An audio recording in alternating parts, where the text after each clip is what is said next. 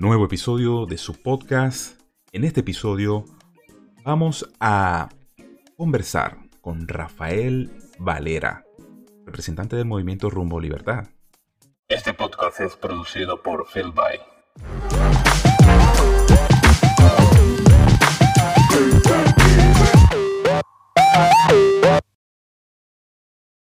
Sean todas y todos bienvenidos a un nuevo episodio de Pa' que sepáis podcast.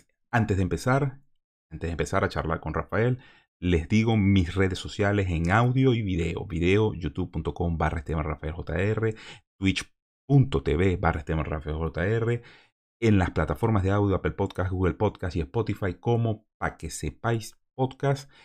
También estoy en las redes sociales como Instagram, Facebook y Twitter como Esteban Rafael JR estebanrafaeljr.com. Es necesario compartir para que podamos difundir el verbo, la palabra. El cambio comienza con el verbo.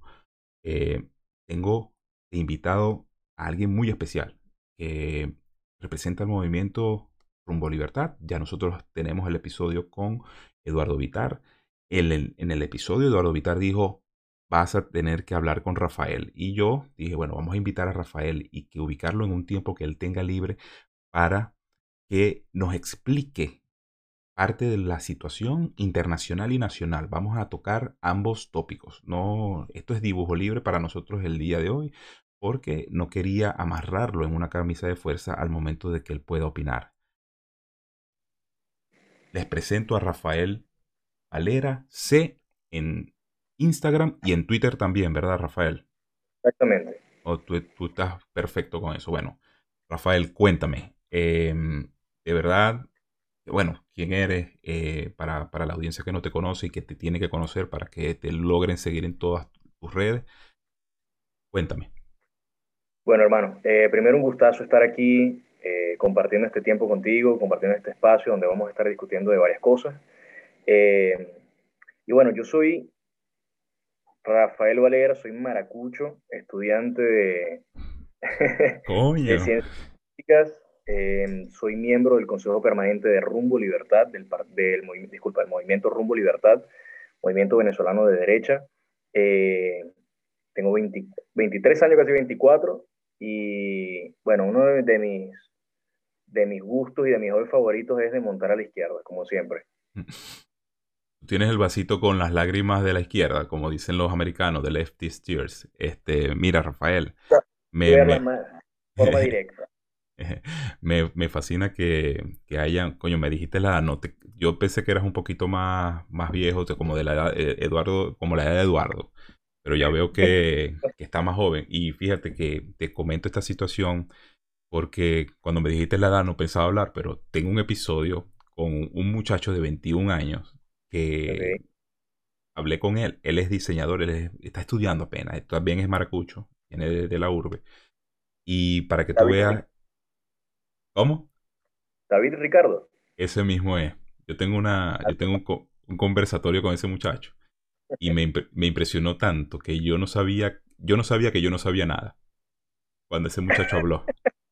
Y, no, y, y me, me fascina porque fíjate, yo tengo 40 años. Y, yo le dije a David, mira David, yo desperté después que me gradué. Y yo me gradué, eh, bueno, gracias a los paros, a las guarimbas y a estas cuestiones, yo me gradué a los 26 años, economista.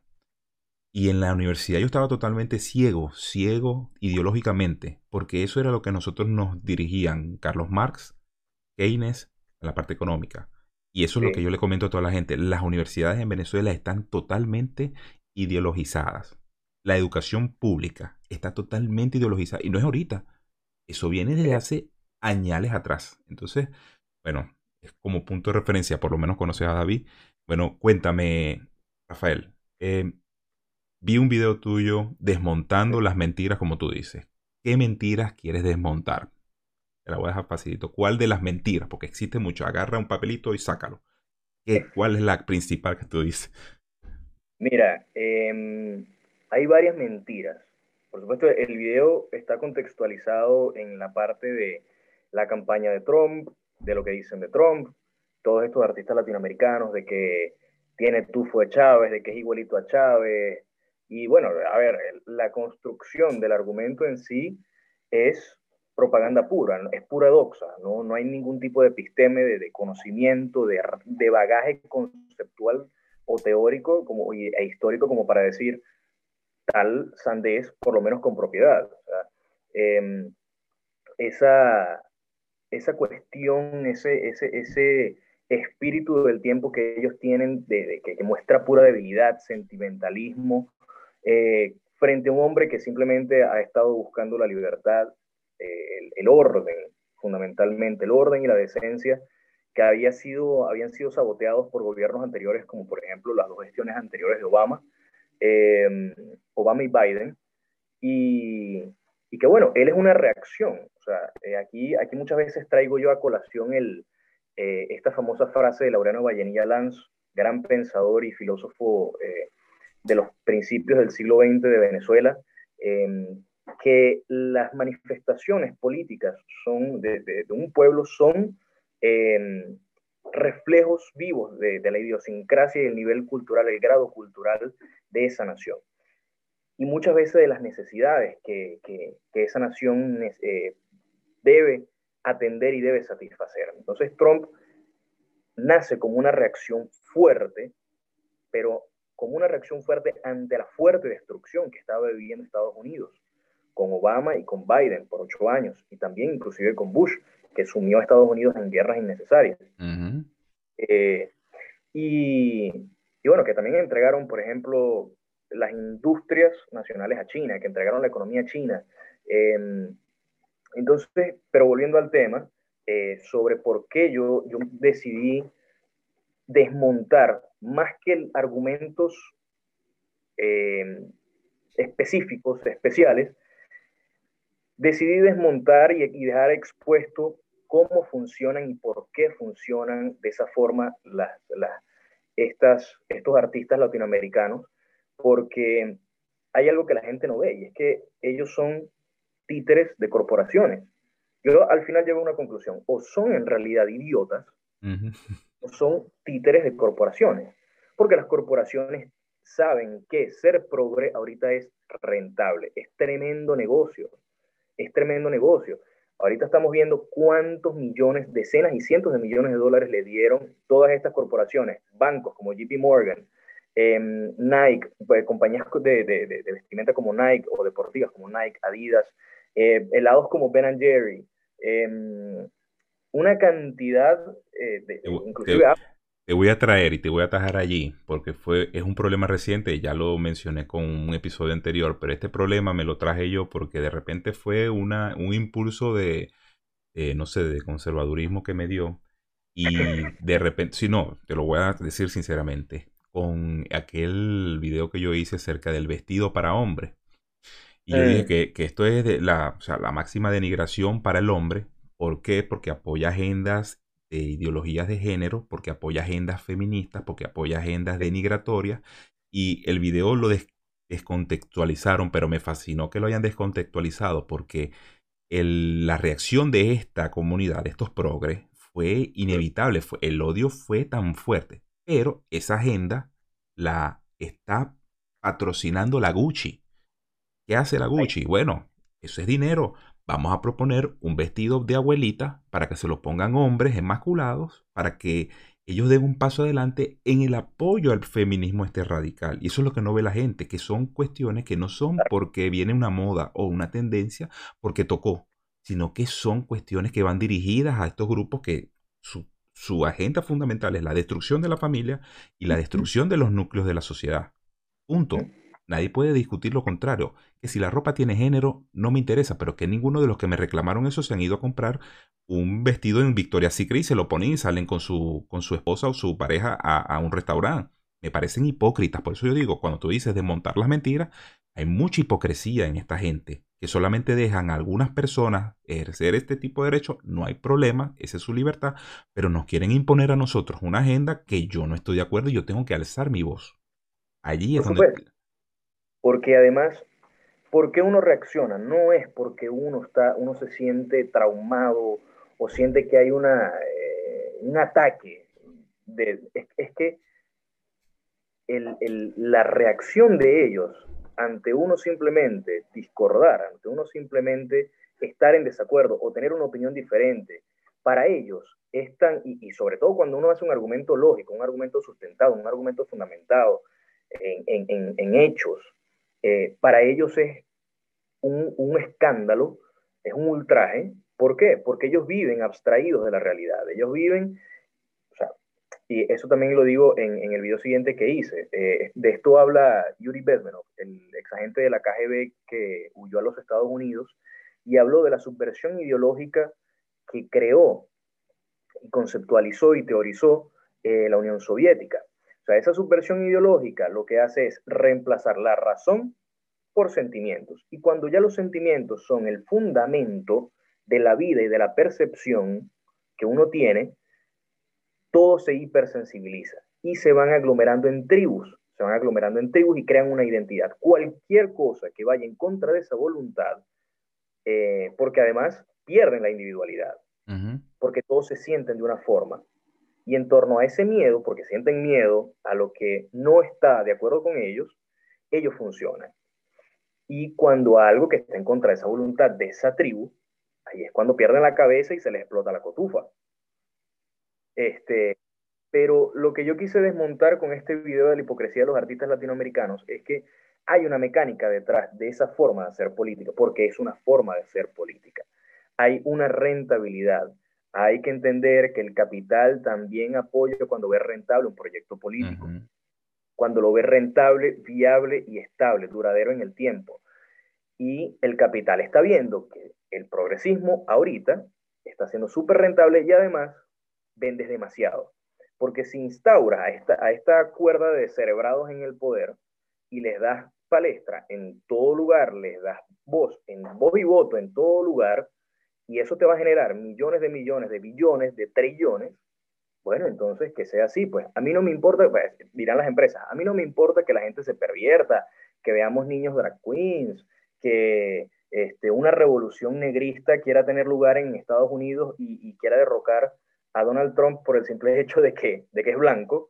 Em, bueno, si eso tiene que ocurrir, bueno, vamos a hacerlo, pues no importa, que caiga Donald Trump.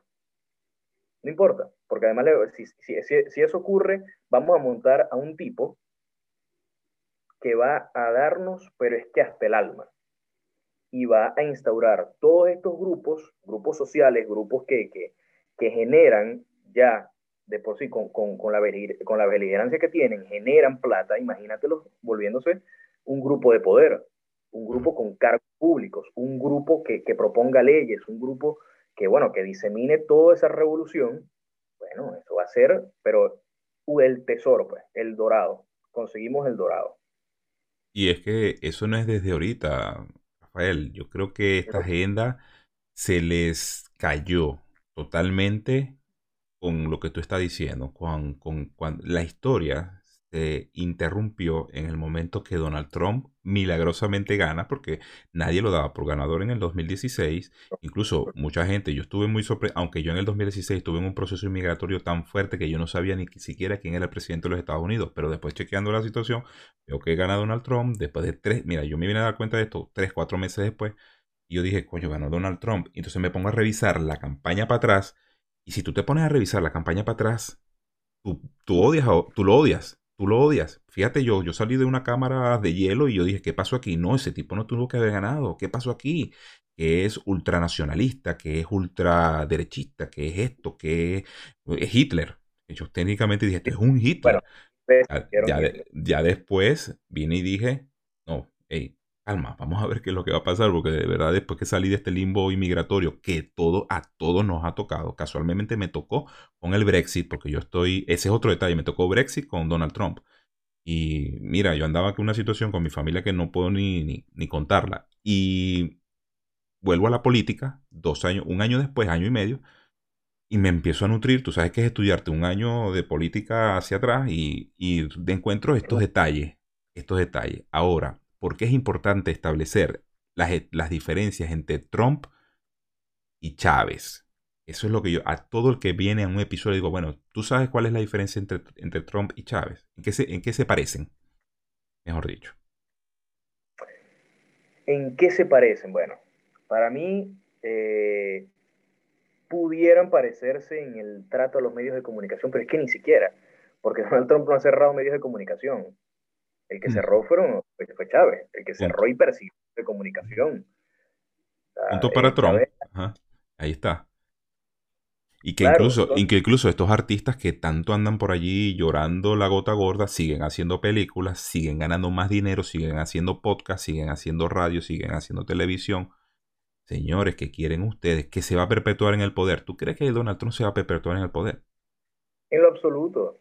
Lo que pasa es que se dieron cuenta de que también eh, hubo espionaje en la campaña de Donald Trump y eso aparentemente no estoy claro con qué ley o con qué enmienda o con qué artículo constitucional ellos pueden arguir que, es el que les puede dar acceso a un tercer eh, término, un tercer turno, es decir, a un tercer mandato. La enmienda, la enmienda 22, Rafael. Pero la enmienda 22 ah. dice claramente que el presidente solamente puede ir a una sola reelección.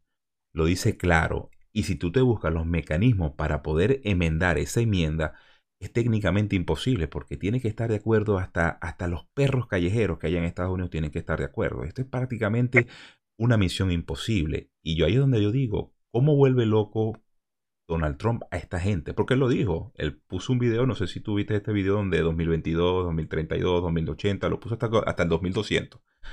Pero es que es un, es un impacto comunicacional que tiene este hombre y esta gente se lo cree, como tú dices, algunos se lo creen y otros actúan en medida para crear pánico sobre esa situación, pero el que está claro está claro. Yo creo que la gente también olvida que eh, estamos en una época donde el sensacionalismo arropó completamente la política. Trump era un millonario, un mogul de los negocios, un magnate, eh, era después una estrella de reality shows y ahora el presidente de Estados Unidos, uno de los países, sino el país más importante del mundo. Em, y también eh, eso tiene, tiene sus consecuencias en, en, el cambio, hizo una revolución en las dinámicas comunicacionales de la política, porque ahora viene, viene lo siguiente, ahí Donald Trump lo que estaba haciendo es trolear, hacer que los enemigos se vuelvan locos. ¿Por qué? Porque pierden la cabeza, se ponen a decir cualquier eh, cuestión absurda. Entonces, no, bueno, él se quiere perpetuar en el poder, pero te das cuenta desde cuando Nancy Pelosi es congresista y tú, ¿para qué pasó aquí? Te das cuenta cuánto tiempo ha sido Joe Biden senador y tú dices, carajo, pero ¿y entonces? Por, o sea, ¿cuál es, ¿cuál es la moral? ¿Con qué cara me vienes tú a decir a mí que Donald Trump es un autoritario que se quiere perpetuar en el poder? No, y, también la situación de el tiempo que han estado ellos y los logros que han logrado. O sea, Exacto. En estos días de, estaba leyendo eh, tuiteros brasileños acá em, y decían, no, bueno, que están en contra de, Bolsonaro. Dicen, no, bueno, Bolsonaro estuvo, creo que fueron 20 años eh, de diputado en, en, la Cámara de Diputados aquí del Congreso Nacional y él no hizo nada. Pero ya va, tú vienes y, ves que Bolsonaro era el único diputado de derecha en el, en el Congreso. El resto era socialdemócratas o comunistas. Eso por supuesto que no iban a pasar sus, leyes. La ley anti, anti pedófilos, donde él propuso que se tenían que em, castrar químicamente a los pedófilos. Y así un, un montón de, de, leyes que en realidad iban a eh, o promovían o buscaban el orden y componer la situación tan, tan horrible que inclusive todavía hay en muchos aspectos, digamos, culturales e institucionales, eh, pero él tenía, a, todo el sistema lo tenía en contra y tiene todavía gran parte del sistema en contra. Entonces, eh, eso, eso para mí es, es, muy importante que la gente entienda, eh, volviendo al tema de lo de lo de los artistas latinoamericanos. Ellos no comparten la realidad de ningún ciudadano. Ellos viven en mansiones, viven en, villas cerradas, en urbanizaciones cerradas y súper lujosas, que comparten con directores de Hollywood, con, con actores, con, con, cantantes. Ellos están mm. totalmente fuera de la realidad del día a día del, sea del americano, del colombiano, del brasilero, del europeo promedio. Ellos no entienden cuánto uno tiene que bregar para comprar pan, uno no tiene que, cuánto uno tiene que, que bregar para llegar a fin de mes. Ellos no entienden eso porque se la pasan volando, se la pasan cantando, se la pasan en sus cosas y ellos a mí no me pueden decir, ni a mí ni a ningún otro ciudadano, cuál es la mejor decisión política para un país. No tienen cómo, no tienen cómo. Porque ellos viven en una realidad totalmente diferente. No tienen las necesidades, las mismas necesidades que la ciudadanía. Pero ¿qué pasa? De nuevo, es rentable ser progre, es rentable ser de izquierda. Y bueno, como tienen una cantidad de acuerdos, tienen una cantidad de contratos multimillonarios, ellos tienen que callarse la boca porque si no, no les cae la plata. Y de hecho, lo que tú dices acerca de cuando la razón fue, eh, y de eso se trata estas elecciones, si tú eres una persona sentimental, que te gusta aquello, lo, los sentimientos, que te gusta que te engañen, porque a través de los sentimientos incurren el engaño, bueno, vota demócrata. Si tú quieres los hechos, si quieres unas cosas que sean visibles, porque yo voy a estar de acuerdo, ningún político es 100%, este, no, no llamemos, no cumple 100% sus promesas, pero si tú ves que el político, por ejemplo, logros en la, en la administración de Trump, tú ves que construyó el muro, muchos no le gustó el muro, pero él está construyendo su vaina allí contra, contra todo el Senado y todo lo que tuvo que haber hecho que incluso tuvo que buscar una partida del Pentágono de Seguridad Nacional para poder construir esa vaina. Que después que dijo que lo iba a pagar México, bueno, eso es parte del, discurso político, porque muchos dicen, ah, pero que lo, iba a pagar, que lo iba a pagar México. No sabes, porque si tú bloqueas el borde, o sea, la frontera, tú no sabes si la cantidad de fuga de dinero que se están ahorrando, eso es lo que en realidad está pagando el muro. O sea, Ahí, ahí, ahí, o sea, la razón económica te, persiste. ¿Qué otro, qué otro logro ha, alcanzado Donald Trump de los que se te pueden ocurrir? Mira, eh, ha generado, pero es que una cantidad de empleos increíbles, está reactivando las industrias. por ejemplo, Chicago, que es una ciudad que estaba altísimamente abandonada y que era una ciudad industrial, ahora está ganando de nuevo terreno, está ganando poder. El otro problema de Chicago es el crimen. Eh, pues ya eso es error de, de, su alcalde y bueno, eh, más allá eh, del gobernador, ¿no? Em, que, hay que decir que son demócratas y que Estados Unidos son, son, son 50 países independientes al, a, lo que se decide en cada estado, cada jurisdicción es una cosa distinta. Y, y, la cantidad de empleos que ha generado ha sido increíble. Em, ha también, eh, si no me equivoco, el poder adquisitivo lo ha aumentado. El problema de la seguridad también lo ha trabajado durísimo. Yo creo que una de las mayores amenazas que él ha, tenido que enfrentar ha sido estas revoluciones que todavía están andando, que hasta no hace mucho estaban, creo que fue en Portland, que em, tumbaron una estatua de, de Teddy Roosevelt y de, ahorita no recuerdo qué otro. Y él a ver, aplastó esas, eh, esas revoluciones. Esa revolución él la aplastó y salió más fuerte que nunca. Bueno, y hablando de eso también, bueno, entre otros logros, el desempleo para negros es el más bajo de todo antes del COVID. Yo creo que va enrumbándose otra vez a, eso otra vez. El desempleo de negros es el más bajo. ha sido una de las peores cosas que yo creo que Trump ha tenido que vivir a nivel interno Em, que iban, que no solo iban a poner su gobierno en pero por supuesto, es uno creo que, creo que es el más bajo del 200. Él siempre se ha mantenido entre 50 y 50 y está un poquito congelado acá. Em, yo creo que, ah, bueno, y a nivel diplomático, pues eso ha sido increíble. Eh, terminar guerras, no meterse en. Para mí, que Trump solo bombardeara Siria y un, po, un poquito para mí es una de las mejores cosas que ha pasado en la política estadounidense en cuanto a gobernantes eh, de los últimos 20 años. Porque Trump no se ha metido en guerra. De hecho, Trump ya anunció que va a regresar a todas las tropas de Afganistán. Antes de diciembre, correcto. Entre otras cosas. Entre otras El golpe también al establishment eh, del complejo industrial militar. Es un grandísimo monstruo corporativo de, de, corporaciones militares de cientos de millones de dólares que, que, manejan cientos de millones de dólares y su negocio es la guerra. Correcto. está yendo en contra. Para mí eso también es un logro grandísimo porque estás también salvando y cuidando porque valoras la vida estadounidense, la vida de los estadounidenses, porque eso a que ciudadanos. Em, y eso deja una serie de secuelas sociales importantísimas. No sabemos a qué nivel afecta, hasta, qué punto afecta esa, separación de las familias y cómo quedan después de que, por ejemplo, uno de sus soldados muere y deja una casa sola. Eh, a ver, el, impacto social, más que un impacto económico, eh,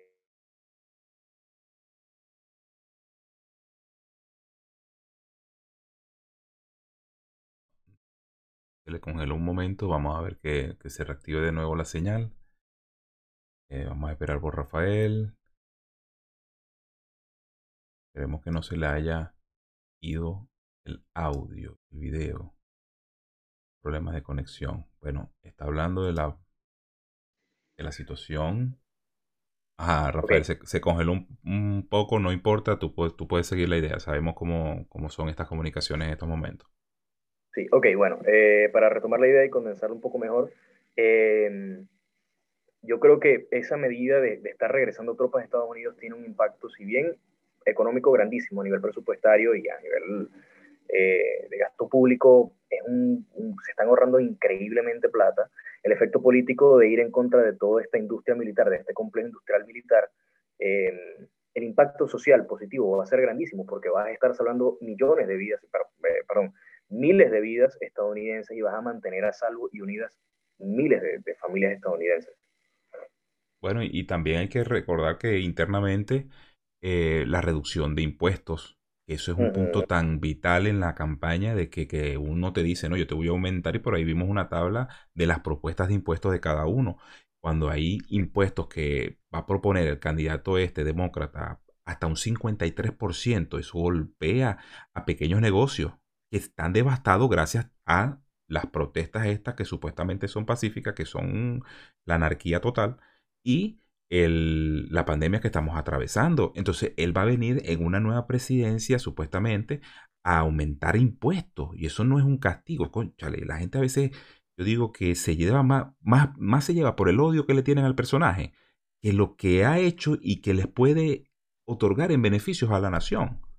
Porque sencillamente, porque sencillamente eh, no es globalista, porque sencillamente dijo, no, vénganse para acá, nosotros dejamos las bases, eh, eh, las bases americanas que tengamos que dejar allá, pero ya vamos a tener que acabar esta guerra que no nos pertenecen.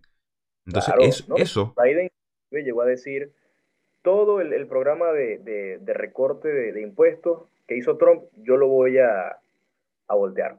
yo, voy, yo voy a borrar todo eso que él hizo. Por el simple hecho de que lo hizo Trump, por el simple hecho de eso. y bueno, él fíjate, una, Biden propone, Biden y, Kamala Harris proponen em, un aumento en el gasto público a nivel de programas sociales tan absurdo, pero tan absurdo que tienen que subir impuestos. Tienen que subir los impuestos, pero, pero uno de los aumentos de impuestos más agresivos que se han visto en los últimos tiempos en Estados Unidos. Em, y bueno, a ver, una de las propuestas para los latinos que, que, hoy, por cierto, la estaba leyendo, de Biden es aumentar el salario, bueno, porque sí, pues, porque, porque eso, eso les va a generar más dinero, que es la, la mayor mentira, una de las mentiras más descaradas que puede decir un político. Eh, y, y, Trump, en cambio, lo que hace es generar más empleos, aumenta el poder adquisitivo también, y así no solo beneficias a, por ejemplo, a la comunidad latina, que ahorita los dos están peleando por ella, no solo la vas a a beneficiar con eso, sino también a la nación americana en general, a todos los ciudadanos americanos. Y ahí tú te das cuenta que el manejo de la política de Biden es tribal, el de Trump es nacional. Exacto. Y ese, ese nacionalismo es muy necesario. Exacto. Y ese es el nacionalismo que los venezolanos necesitamos, el verdadero nacionalismo. ¿Entiendes? Porque es la única forma que yo veo de recuperar la patria es a través de ese nacionalismo, recomponer una cultura que la perdimos entre tanta corrupción y tanto, tanto desastre, tanto robo, que el de arriba, el de arriba robó, y como el de arriba robó, por supuesto los de abajo van a hacer lo mismo. ¿Cómo tú culpas al de abajo si, si, los si los mismos del ejemplo están, están haciendo lo, lo, propio? Entonces, yo a veces yo miro esta, esta situación política y, me da esperanza, por supuesto, porque se, se está, mira, se expone una nueva ideología que ya no tiene que ser necesariamente, mira, no, que te toca, por ejemplo, a los venezolanos, o nos toca la socialdemocracia o nos toca el socialismo. Son dos cosas iguales para mí porque una te transporta a la otra inmediatamente ante un momento de locura de alguno de estos, estos, de estos políticos, ¿me entiendes?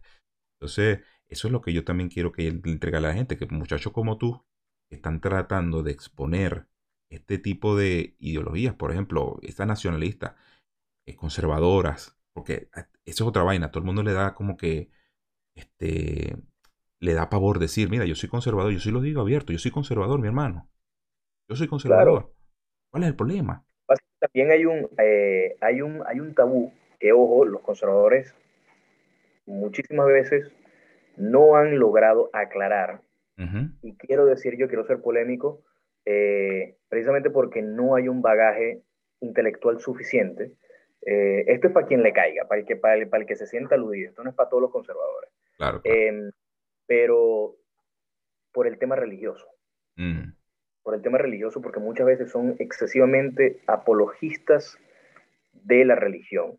La religión, y esto, esto lo leí yo en un libro que para mí me cambió, me cambió la percepción eh, increíblemente, Cómo ser conservador, de Roger Scruton, que para mí es el... Bueno, bueno, Rafael, tú te vas al episodio, unos episodios, buscas el episodio de mi canal o en el de Spotify, buscas el de Miklos Lucas. Él es discípulo, o perdón, porque ya Roger Scruton murió este año. Él es discípulo de Roger Scruton. Y él dice, mire señores, los conservadores pueden ser seculares también, no tienen que ser ceñidos. En una de las primeras páginas, Roger Scruton dice, el un movimiento político conservador no debe ser apologéticamente religioso, porque la religión es una experiencia individual.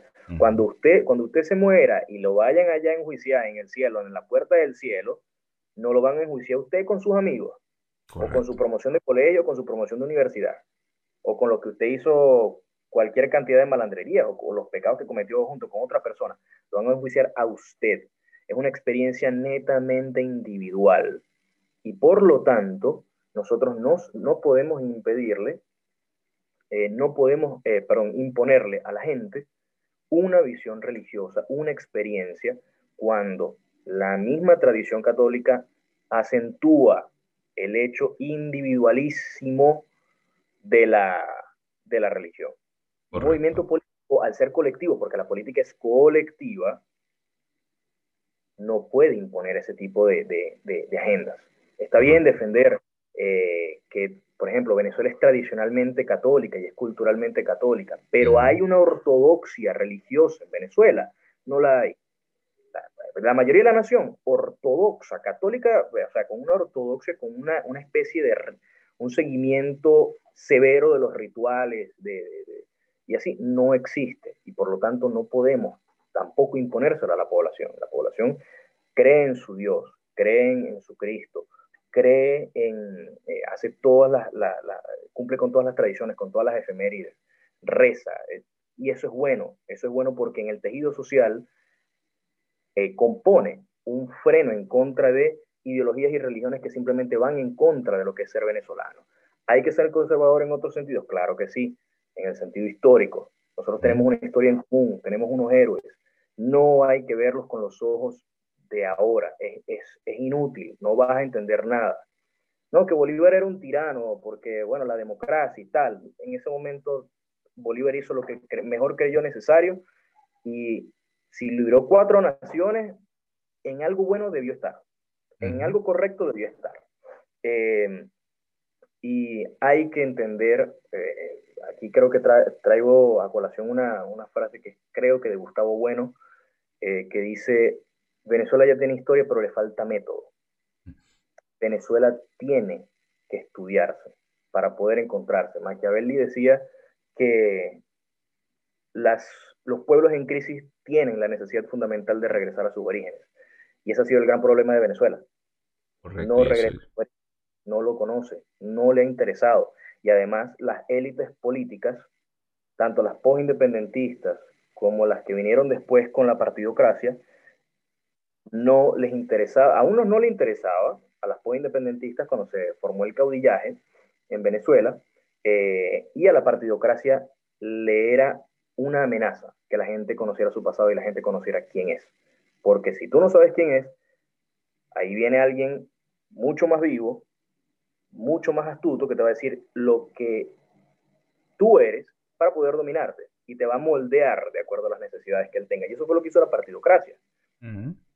Correcto. Eso nos eliminó muchas situaciones históricas a conveniencia. O sea, omitieron fragmentos de nuestra historia y eso fue lo que nos enseñaron. Y eso lo, lo discutí yo con Andrés de la Quiesa en un último episodio sobre el trienio ADECO, que me pareció, ese, yo creo que ese es el episodio que, bueno, aparte de todos estos que yo tengo, yo, yo quiero difundir ese particularmente porque ahí es donde la persona va a empezar a entender lo que tú y yo estamos hablando y lo que los episodios que vinieron después de ese estamos hablando, porque la preocupación mía era esta, la cultura, porque mi pregunta, mucho Guaidó, mucho Maduro, pero mi preocupación es el día después de, porque de que Venezuela va a ser libre, va a ser libre y está decretado, perfecto. Mi preocupación es que vamos a hacer después que esta gente salga y se logre desmontar el sistema comunista y no volvamos a caer en otra vaina peor. Claro. que de esa vaina peor desremonte en otro socialismo que va a ser tres veces peor que el que tuvimos con Maduro. Fíjate Argentina.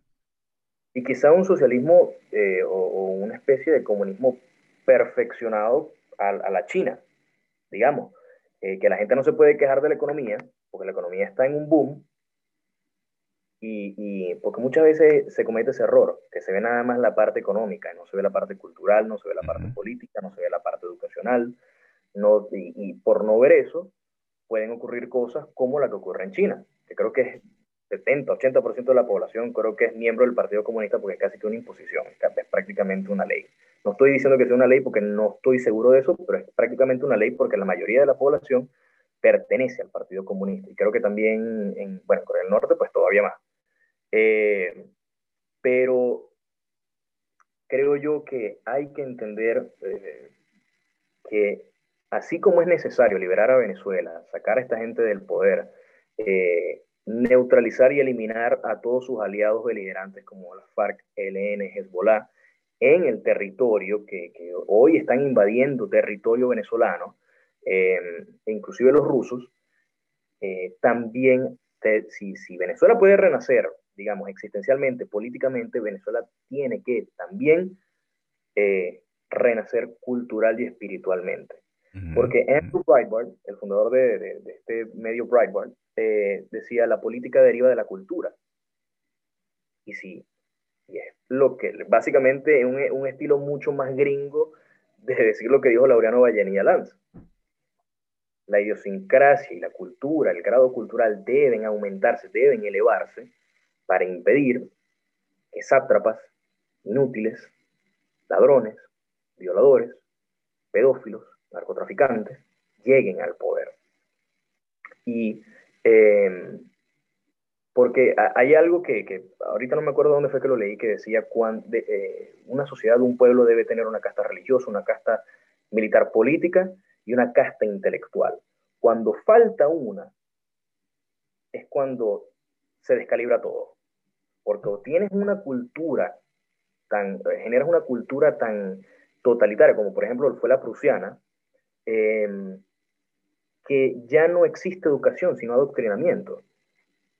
Cuando es la casta religiosa la que, la que predomina y la que se impone, la que arropa la sociedad y todas las dinámicas sociales y todas las dinámicas culturales, bueno, lamentablemente se cae en un inmovilismo, porque es todo basado en la contemplación religiosa, en la contemplación espiritual, pero también necesitamos acción, necesitamos la guerra, necesitamos batallas, necesitamos aprender, necesitamos explorar y cuestionarnos el mundo, pero solo se tiene la casta religiosa y por lo tanto nada más se contempla, no. debe haber un equilibrio entre la clase cultural, eh, intelectual, debemos tener también una estable clase militar política y debemos tener una estable eh, clase religiosa, porque así solo en Venezuela se va a poder renacer y se va a poder resurgir completamente y Venezuela no va a caer de nuevo en los mismos huecos que cayó en el pasado. Sí, no, y, y, el mismo Andrés me decía que, y yo estoy creo que de acuerdo en, ese, en ese detalle cuando él dice que los venezolanos en estos momentos no tenemos, no tenemos identidad. Los venezolanos no, tenemos, pero es que, pues, mira, que venga a decir, no, que nosotros, no, mira, una, una gorra no te identifica, un equipo de fútbol hasta el momento no te, te hace querer Venezuela. A mí me emociona la vino tinto y todo lo que tú quieras, pero yo siento que los venezolanos no hemos adoptado una identidad para decir este, que nos identificamos con la patria, porque si no, no nos hubiese ocurrido esto que estamos viviendo. Es sencillo, es sencillo. O sea, nosotros nos hicieron perder la identidad y la identidad la perdieron a través de la educación, a través de cualquier, cualquier aparato de propaganda en estos 80 años que, que Venezuela se forjó desde nuestros abuelos porque hay que decirlo, de nuestros abuelos fue el adoctrinamiento. Y es muy sencillo, ¿por qué? Porque tú eres o tú eras partidario de un partido político porque tu abuelo era partidario o tu papá es partidario de ese partido. No era porque, porque era tu elección, sino que era los partidos se heredaban, imagínate tú en Venezuela que yo soy copellano y mis hijos iban a ser copellanos o mis hijos eran adeco y, mis, y, mi papá era adeco y ¿me entiendes? Entonces no hubo una conciencia ciudadana. venezolana. Eso es algo común en todas las familias venezolanas.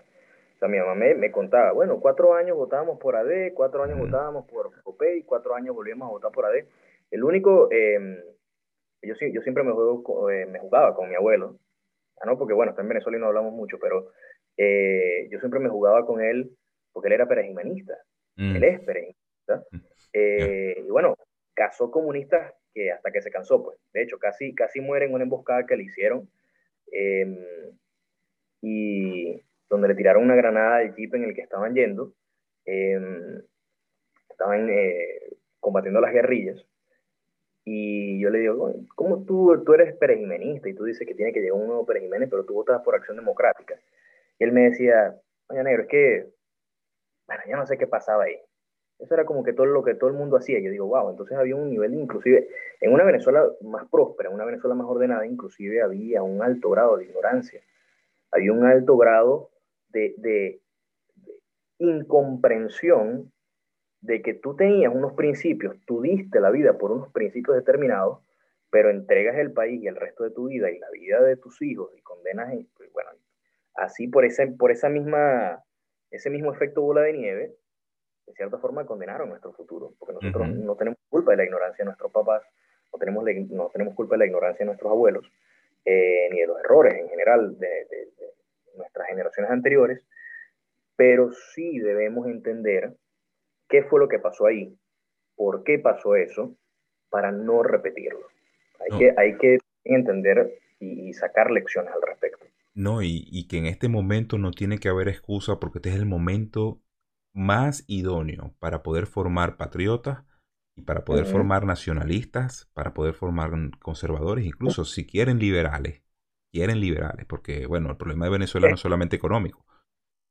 Es el momento porque la información está afuera. Nuestros padres no tenían la información que tenemos nosotros en la mano y, no podían, y ellos no podían compartirla. ¿Cómo se movían ellos a través? ¿Cómo hicieron los adecos para poder llevar a cabo sus movimientos subversivos? A través de los panfletos, eran panfletarios. Y ellos entendieron esa situación, ellos sabían cómo manejar al público, porque, pero ahora nosotros no podemos caer en ese mismo vicio, porque ya nosotros sabemos más de la cuenta. Hay libros, los libros Tú los puedes encontrar online y tú puedes decir, mira, yo voy a, informar en esta situación porque a mí que me diga un dirigente de que Juan Vicente Gómez fue lo peor que sucedió y Rómulo Betancourt fue lo mejor que sucedió, a mí no, yo no puedo quedarme con esa, con esa situación así. Yo tengo que investigar si es verdad o mentira. ¿Entiendes? Y que satanicen a un periodo que fue el más próspero, que fue el de Marcos Pérez Jiménez, que fue lo que tuvimos. ¿Entiendes? O sea, más mal que bien, muchos dicen, bueno, fue un eh, fue un cazador de comunistas, pero yo digo, bueno, pero ¿a quién estaba cazando? Bueno, eran los comunistas, era el rollo de esa época. Pero, a ver, eh, si, yo escucho un profesor de historia hablando de Juan Vicente Gómez, es, pues, eso es, eso es un, privilegio, porque a uno no le contaban realmente lo que lo del periodo de Juan Vicente Gómez. Le decían, bueno, que era un dictador ignorante que manejaba Venezuela como su hacienda y ya. Y le decían el bagre bueno, sí, entonces si dicen que dictador, uno, claro, chamito, uno decía, ah, bueno, si es un dictador, entonces es malo. Después, ni hablaban de, a mí nunca me hablaron de Pérez Jiménez, jamás, jamás. En el colegio nunca me hablaron de Pérez Jiménez, eh, no me mostraron, por ejemplo, las cifras que me mostraban con el periodo de la partidocracia. ahí sí, bueno, llenaban a uno de cifras y de cifras y de, bueno, de las obras que hicieron y buenísimo, y todos eran, todos vivíamos felices. Pero precisamente porque la historia, incluso en la educación, la historia de Venezuela es propaganda pura, es propaganda pura. No quieren que sepamos que en realidad un tipo que casó comunistas, porque los adecos no eran ninguno buenecitos, no eran angelitos, eso le robaban hacían atentados contra la seguridad nacional, le robaban revólveres, secuestraban a gente de la seguridad nacional. Y bueno, aquí iba a ser la, la seguridad nacional, que iba a ser este, Pedro Estrada.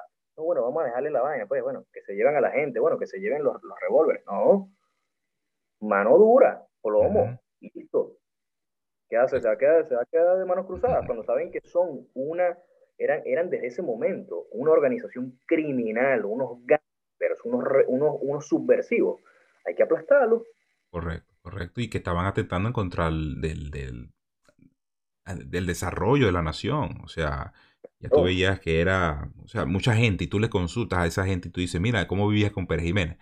Que, bueno, no, yo vivía con las puertas de la casa abiertas. Aquí no había...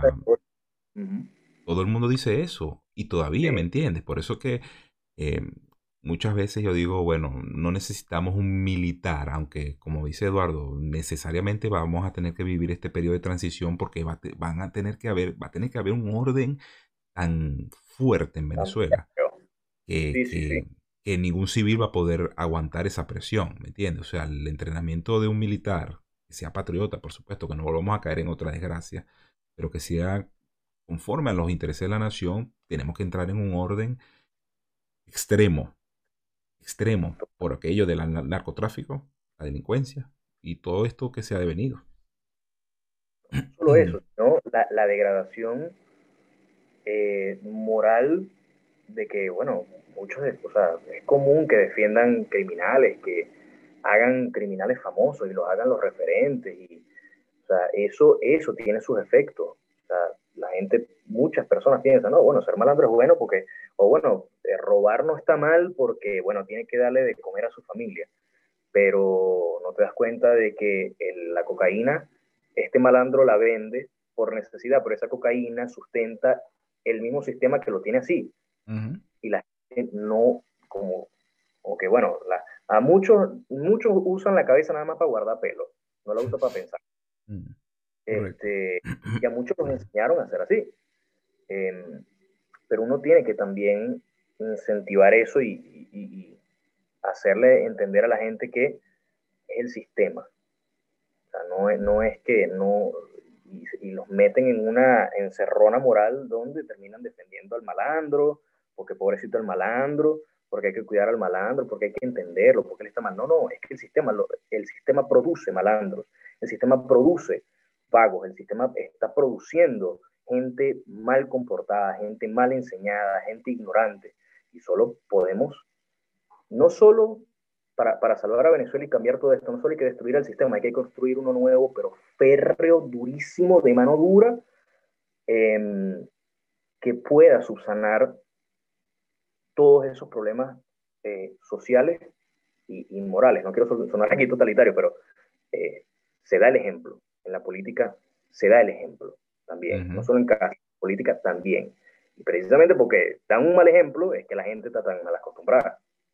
Correcto. Bueno, Rafael, eh, ha sido un placer que hayas apartado un tiempo para, para generar este audio, para generar este video. Es que lo importante que es su tiempo y su, lo valioso que es su tiempo, porque ustedes son parte de un movimiento que se está encargando de comunicar tantas cosas. Y bueno, eh, nada más que agradecerte. Si tienes algo que agregar. Bueno, lo que, lo que tengo que decir es mostrar mi agradecimiento porque ha sido tremenda la conversación, Esteban. Eh, un gustazo hablar de, todos estos temas que hemos hablado. Em, y bueno, nada, encantado también con el contenido que generas.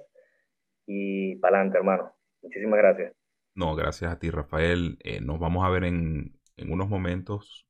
vamos a hacer una una locución por su cuenta de Instagram, déjame despedir el, déjame despedir el audio y el video para irnos a ese espacio. Y muchísimas gracias a ustedes también por compartir, muy importante compartir. Por favor, este, todos estos invitados de, lujo que tienen su propio criterio político, entregan conocimiento, entregan todo su, todo su, su, cultura para que nosotros nos pongamos a discutir dentro de la familia, agarren su núcleo familiar. Este mensaje tiene que llegar a Venezuela, este mensaje tiene que llegar a los venezolanos en el exterior, porque si existen otras vías y otras soluciones, el socialismo no es la solución, más socialismo no es la solución y menos el comunismo. Ya para terminar, muchísimas gracias a los que nos escucharon a través de nuestras redes sociales, Instagram, Facebook y Twitter, arroba JR, búsquenme en las plataformas de audio y sin más que decirles, fe, familia, vida, libertad y propiedad, a que sepáis, nos vemos en un próximo episodio.